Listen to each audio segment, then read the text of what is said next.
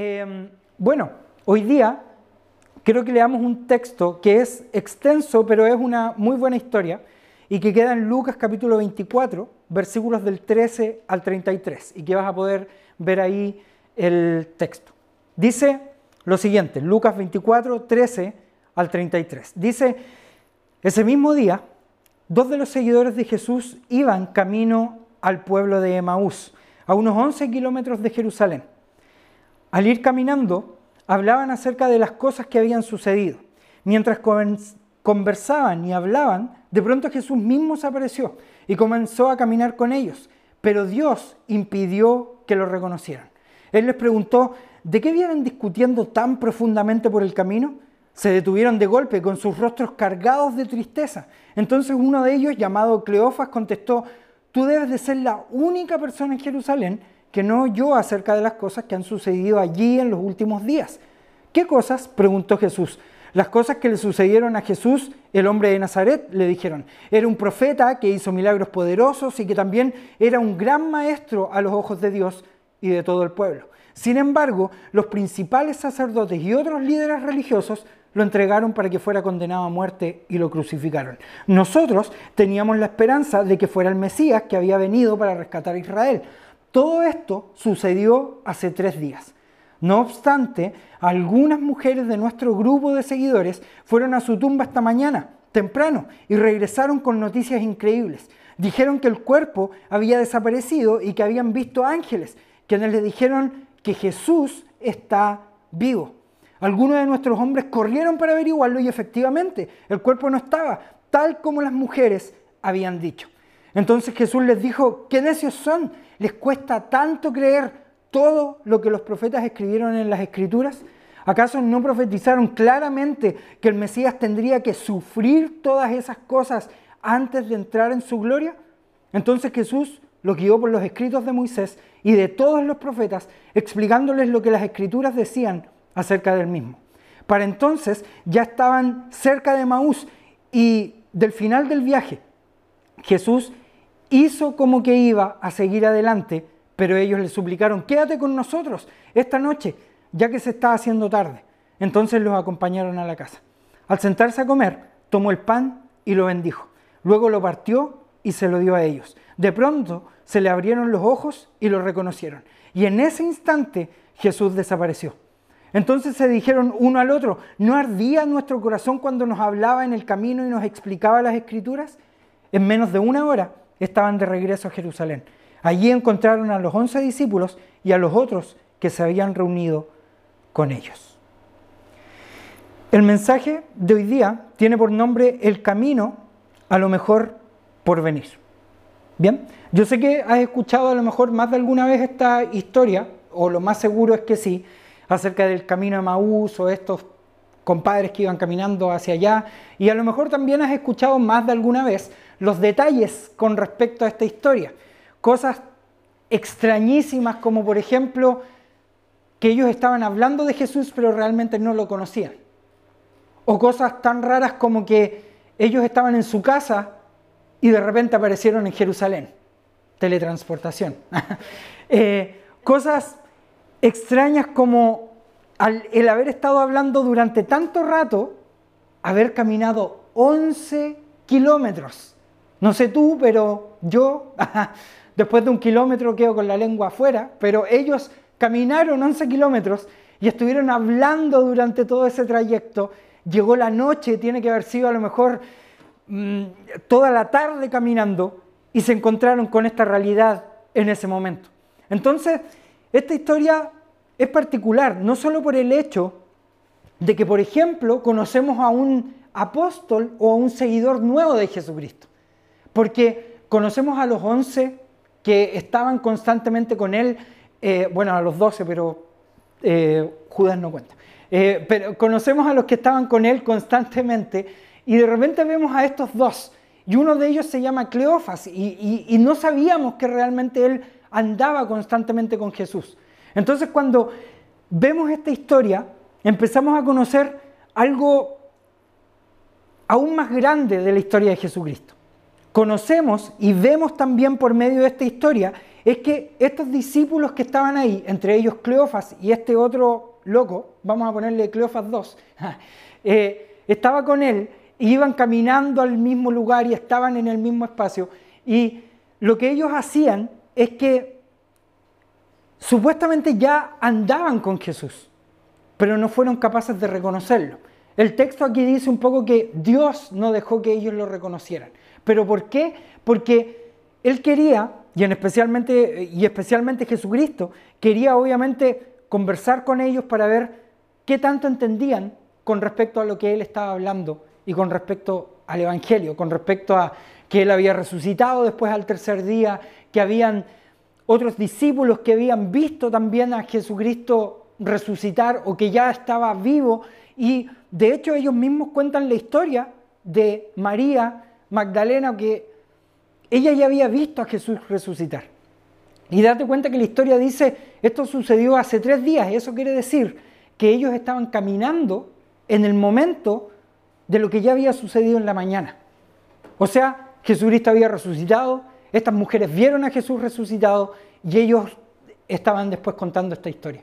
Así que cuando ellos estaban en este lugar, ellos estaban yendo de Jerusalén, ellos estaban volviendo a su casa, en este caso estaban volviendo a, la ciudad de Emaús y ellos solo iban a pasar la noche allá, pero no sabemos tampoco si se iban a quedar la semana completa o qué es lo que iba a suceder. Sea como sea, la historia al final nos cuenta que ellos vuelven a Jerusalén en menos de una hora, regresaron a Jerusalén y se encontraron con los once discípulos y a los otros que no se habían reunido con ellos. Entonces, o sea, que se habían reunido con ellos. Así que cuando ves este contexto, es una historia extraña, en realidad. Es una historia que se escapa un poco de lo que había estado sucediendo, pero, pero empezamos a hacernos preguntas. El título del, del mensaje es El camino a lo mejor por venir. Y empecemos a pensar un poco acerca de esto. Y es que, y quiero que te preguntes esto, es que nosotros realmente disfrutamos el proceso de vivir en lo mejor. Porque cuando nosotros constantemente estamos viviendo para Dios o con Dios, ya estamos viviendo en lo mejor por venir. Así que empieza a pensar un poco. Eh, hay algo que yo siempre repito o que constantemente repito eh, al respecto. No sé cómo habrá sido tu historia para ti en el colegio, pero para mí fue una de las mejores épocas de la vida. A mí me encantaba el colegio, pero me encantaba, yo no era muy de buenas notas ni nada por el estilo, yo era muy cuatrero, cinco, ahí por el estilo, así que ahí esa conversación quedaría para un podcast, pero era muy, no era, no tenía buenas notas, pero cuando, eh, tampoco era bueno, por ejemplo, para hacer grupos, no sé si a ustedes les gustaba eh, cuando hacían trabajos en grupo. Eh, yo no era de los que me quedaba sin hacer nada, sino que me gustaba hacer todo. Entonces yo me juntaba con todos mis amigos de siempre, porque con ellos estuve desde cuarto, o sea, tercero básico hasta cuarto medio, y yo les decía, siempre hacían grupos, todos hacíamos grupos, eran mis mejores amigos, y yo hacía todo. Yo escribía, yo hacía la carpeta, yo hacía todo, después ponía sus nombres y listo, y chao. ¿Por qué? Porque me gustaba a mí controlar, así que tampoco era bueno, eh, entenderán ustedes. Pero me encantaba el colegio porque estaba todo ordenado en ese momento. Eso es lo que sentía yo. Era que tenía que salir al recreo durante ciertos minutos, tenía los profesores que, conocía durante toda mi vida, llegaba a la casa y me tenían la once, me iba en la mañana y me daban desayuno, eh, comía en el colegio también en un casino donde podía elegir las comidas, etc. Entonces, todo era hecho perfecto, ordenado, etc. Así que cuando iba entendiendo esto, iba viendo esto, es que para mí era el, momento perfecto. Tenía mis mejores amigos, tenía todo lo que necesitaba ordenado. Todos los horarios se respetaban, todas las cosas se hacían como esperaba. Entonces era algo que definitivamente yo disfrutaba mucho. Sin embargo, eh, también obviamente pasaba que, que yo no gastaba nada porque todo lo tenían mis papás y estaba todo en la casa y es algo que yo creo que más de algunos, si es que te has ido de la casa alguna vez, etcétera, uno extraña, inclusive aunque seas muy grande o que ya hayas pasado muchos años, aún así tú lo extrañas. De hecho, a mí me dio eh, diabetes tipo 1 cuando yo tenía 17 años. Entonces, cuando yo estaba en la casa, era, hasta el día de hoy no he repetido esa imagen, pero era de abrir el refrigerador de dos puertas y estaba lleno de cosas, cosas sin azúcar, chocolates, helado, etc. Y siempre estaba lleno. Nunca le faltaba algo, siempre estaba lleno de cosas para comer, lo que quisiera podía comer, iba a la cocina y podía hacer lo que quisiera, pedir lo que quisiera, etc. Así que date cuenta un poco el contexto de lo que te estoy contando. Y es que en ese momento, si tú me preguntas, es que habían cosas que como cabro chico o como quinceañero podríamos decir, yo no entendía. Y cosas que definitivamente tampoco disfrutaba. Entonces, yo estaba conectado con viviendo en ese momento, y quiero que entiendas un poco el contexto, viviendo ese momento lo mejor por venir, pero sin aprovecharlo. Así que, después de eso, después de no disfrutar claramente ese proceso, porque date cuenta que no nos damos cuenta de lo que tenemos hasta que las cosas realmente se ponen complicadas, y es que cuando uno está en el colegio, ya estás en tercero medio, cuarto medio, te empiezan a hacer, bueno, no sé ahora cómo será realmente, pero te empiezan a hacer esa pregunta como, ¿ya sabes qué quieres estudiar después? ¿O qué vas a estudiar en la universidad, etcétera? El otro día me contaban que ahora puedes hacer dos veces al año la PTU, no sé cómo se llame, o PAES o lo que sea, pero le puedes dar dos veces al año y qué fantástico. Bueno, eh, en ese momento el estrés era mucho más grande, pero... Eh, cuando tú estabas en este proceso de poder entrar a la universidad, o si es que querías seguir obviamente ese camino, estabas en este proceso diciendo, al fin me voy a ir del colegio, al fin voy a ser libre y voy a llegar a la universidad. Pero la verdad no es tan como creíamos realmente odio el colegio, odio a mis amigos, odio lo que me hacían, odio lo que me decían, eh, odio a mis papás, odio el que me tengan un horario, odio ir con esta ropa, quiero ir con polerón, no quiero ir con piercings. Tenías que, recuerdo que en mi colegio tenías que ir hasta con cortes de pelo específicos, no podías ir con el pelo largo, etc. Eh, después cambiaron las políticas después de años, pero, pero fue así durante muchos años, etcétera, etcétera, etcétera.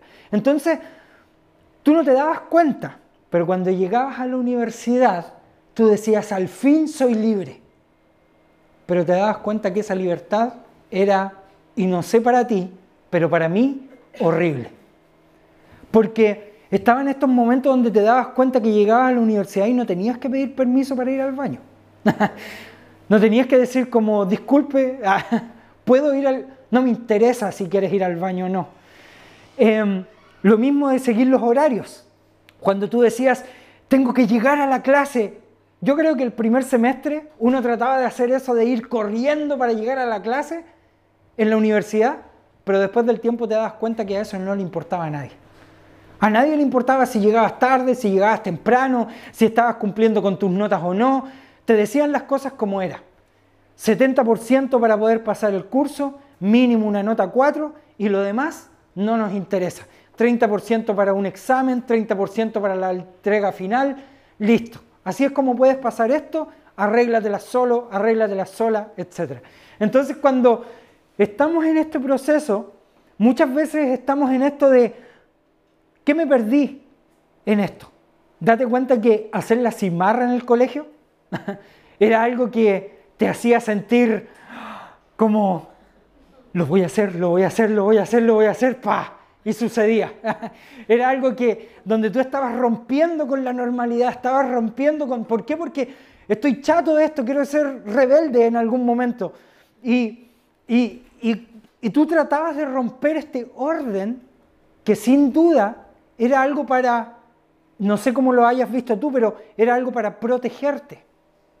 Entonces, obviamente, déjame decirte esto, me queda muy claro que nuestras realidades de todos, de todos los que estamos aquí, son muy diferentes. Sin embargo, cuando nosotros vivimos nuestros procesos, muchas veces no somos capaces de disfrutarlos. Sucede también, por ejemplo, en la universidad. No siempre solo tiene que ver con nuestra responsabilidad. Otras veces tiene que ver también con las disposiciones o las cosas que podemos tener. Por ejemplo, tener, qué sé yo, dinero para poder estudiar en un lugar o no, tiempo para poder estudiar, saber si en tu familia, por ejemplo, necesitan, necesitas trabajar o no para poder pagarte los estudios, etc. Pero esto no significa que nosotros no seamos capaces de disfrutar los procesos. Estos procesos estamos claros que no siempre son buenos procesos. Estamos claros que para poder disfrutar no siempre voy a estar en un proceso perfecto sino que voy a ir aprendiendo para poder disfrutarlo.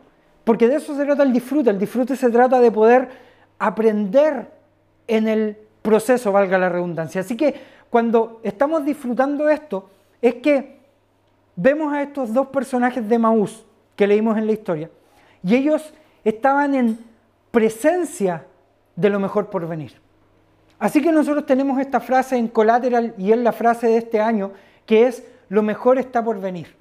Pero varias veces, o ya lo dijimos en algún mensaje, es que nosotros estamos esperando que lo mejor venga, cuando realmente lo mejor por venir ya está en medio nuestro. Entonces, ¿qué significa realmente que lo mejor esté por venir? Bueno, nos damos cuenta que cuando ellos estaban caminando, o estos dos personajes de Maús estaban caminando, es que estaban viviendo lo mejor por venir en ese momento. ¿Y cómo sabemos eso? Ellos se preguntan, de hecho, en el versículo 32 dice, ¿no ardía nuestro corazón cuando nos hablaba en el camino y nos explicaba las escrituras? Entonces, de repente hemos estado en este camino con Jesús, en este camino eh, de, eh, universitario con Jesús, y que muchas veces es más pesado de lo que nosotros imaginamos. Eh, Muchas veces hablamos acerca del cristianismo como algo que es bueno para nosotros, pero la verdad es que trae un peso extra que no todos se imaginan. ¿A qué nos referimos con esto? Es que cuando nosotros estamos conectados con Jesús, Él nos hace libres. Y es una libertad tan incómoda que nos llama demasiado la atención y no sabemos cómo seguir adelante la mayoría del tiempo. Date cuenta de esto. ¿A quién no le ha sucedido? ¿A quién de nosotros no nos ha sucedido? En algún momento u otro, a lo mejor actualmente te está sucediendo, es que nosotros estamos en esta de quiero estar conectado más con Jesús. O quiero seguir más eh, estando de la mano con Jesús o quiero estar más abrazado de Él, o quiero seguir haciendo las cosas que Él me está llamando a hacer, o quiero ir más profundo con Él, o quiero hacer más cosas con Él, o ahora sí que voy a hacer lo que Él me está pidiendo, ahora sí que voy a ser el mejor cristiano, ahora sí que voy a ser el cristiano que Jesús necesita en la vida. Hoy día sí que voy a hacer mi devocional, hoy día sí que voy a orar para que Dios me bendiga, hoy día sí que voy a hacer ¿Cuántas veces y momentos, y si no, millones de veces hemos estado en esto de, ahora sí voy a hacerlo? Y es que cuando entendemos esto y cuando interiorizamos esto, es cuando es mejor decir, si quieres seguir a Jesús, piénsalo dos veces. Porque muchas veces estamos en esto de, es bacán seguir a Jesús, sí, sí lo es, pero depende de nosotros fuertemente para poder seguir adelante. Los ejemplos obviamente son extensos a lo largo de nuestra vida. O sea, si tú quieres llegar más lejos en tu trabajo, estamos de acuerdo que hacer el menor esfuerzo no te va a llevar más lejos. Pero a lo mejor tú dirías, bueno, pero es que puedo hasta coimear al jefe. Bueno, sí, pero vas a necesitar mucho dinero para poder llegar así de lejos también vas a tener que hacer otras cosas para poder llegar a ese lugar donde te gustaría eventualmente llegar. Y así sucede con las diferentes cosas que suceden en nuestra vida. Es que constantemente nos damos cuenta que todo merece un esfuerzo y todo realmente vale un esfuerzo. Y cuando las cosas son más profundas y más importantes, es que merecen un esfuerzo aún mayor. Así que empecemos a, a pensar alrededor de esto. Es que realmente Jesús era y es actualmente lo mejor por venir tanto ahora como en el futuro y en cualquier momento. Date cuenta que él empieza a hablar acerca de Moisés y empieza a hablar acerca de las leyes antiguas que existían. Eso quiere decir que él no solo estaba hablando del pasado, sino que estaba hablando en el presente y hablaba también acerca del futuro. Porque él mismo estaba en ese lugar. Él estaba, de hecho, caminando en el presente de las dos personas de Maús, pero estando en el propio futuro después de la muerte de Jesucristo. Así que cuando empiezas a interiorizar esto, hay preguntas como, por ejemplo, ¿nos damos cuenta después de los milagros de Dios en nuestra vida en este presente? ¿Nos estamos dando cuenta de los milagros que Él constantemente está abriendo a nuestros pies? ¿Que Él está poniendo constantemente en nuestra vida? Así que, ¿cuáles son los milagros que esta mañana viviste? ¿Cuáles son los milagros que has estado experimentando durante este tiempo? A lo mejor me estás diciendo, Julio, lo que pasa es que no he visto milagros durante este tiempo. Déjame decirte que Dios tiene preparado estos milagros para ti. Él está moviéndose constantemente para poder traer esta fuerza y poder sobre ti. Muchas veces creemos que porque no vemos nada es porque Él realmente no está ahí. Pero la verdad es que cuando no lo vemos es cuando Él está más fuerte en nuestra vida. Así que empecemos a ver que los procesos se disfrutan viviendo en el disfrute, no pensando constantemente que lo mejor está por venir. Cuando nosotros estamos, mañana esto va a cambiar, mañana esto va a suceder, mañana esto va a ser aún mejor. Mira, déjame contarte una historia donde durante este tiempo, y yo sé que ha sido la realidad de muchos de nosotros, a lo mejor de tú que me estás escuchando ahora, eh, a lo mejor las personas que nos van a escuchar en la radio, etcétera, en la semana, quien sea, yo sé que muchas personas estamos económicamente apretados. No solamente por el tema de, de, la comida que ha subido, el tema de la inflación que ha estado subiendo, eh, si eres una, persona, al menos acá en Chile, de clase media, clase media alta, no sé cómo se, diga, em, eh, esto obviamente debe ser aún peor para las personas que reciben menos del mínimo, etcétera, pero no nos vamos a meter en eso. Aún así, eh, yo creo que todos hemos estado en esto de estar económicamente apretados, por decirlo de una manera más normal. El asunto es que nosotros con mi esposa hemos estado viviendo también esto durante este tiempo y sin lugar a dudas hemos estado viviendo milagro tras milagro todos los meses. Pero también quiero ser realista en esto. No es algo que hemos disfrutado durante este tiempo. ¿Y por qué se los digo tan abiertamente y tan directamente. Ustedes a lo mejor esperan que yo les diga, aleluya, Dios nos ha bendecido. Sí, es verdad que nos ha bendecido. Pero ¿por qué no lo hemos disfrutado? Porque ha sido un peso en nuestra vida. Ha sido un peso durante este tiempo estar creyendo en que lo mejor está por venir ya y en este momento. Es que le podemos contar cosas como, por ejemplo, que durante estos últimos meses hemos pagado nuestro arriendo el penúltimo día. ¿Cuál es el penúltimo día para casi todos? Es que los cinco primeros días del mes estamos pagando el cuarto día del mes. O pagando el mismo día. Un día recuerdo que pagamos el mismo día cinco porque teníamos todo el dinero en ese momento. Pero sé que a lo mejor es una realidad parecida a la tuya. Pero déjame decirte esto.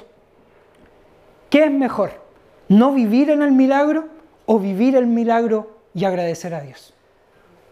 Creo que cuando nosotros estamos viviendo en este milagro que no vemos, es cuando aún más Dios está actuando en medio nuestro.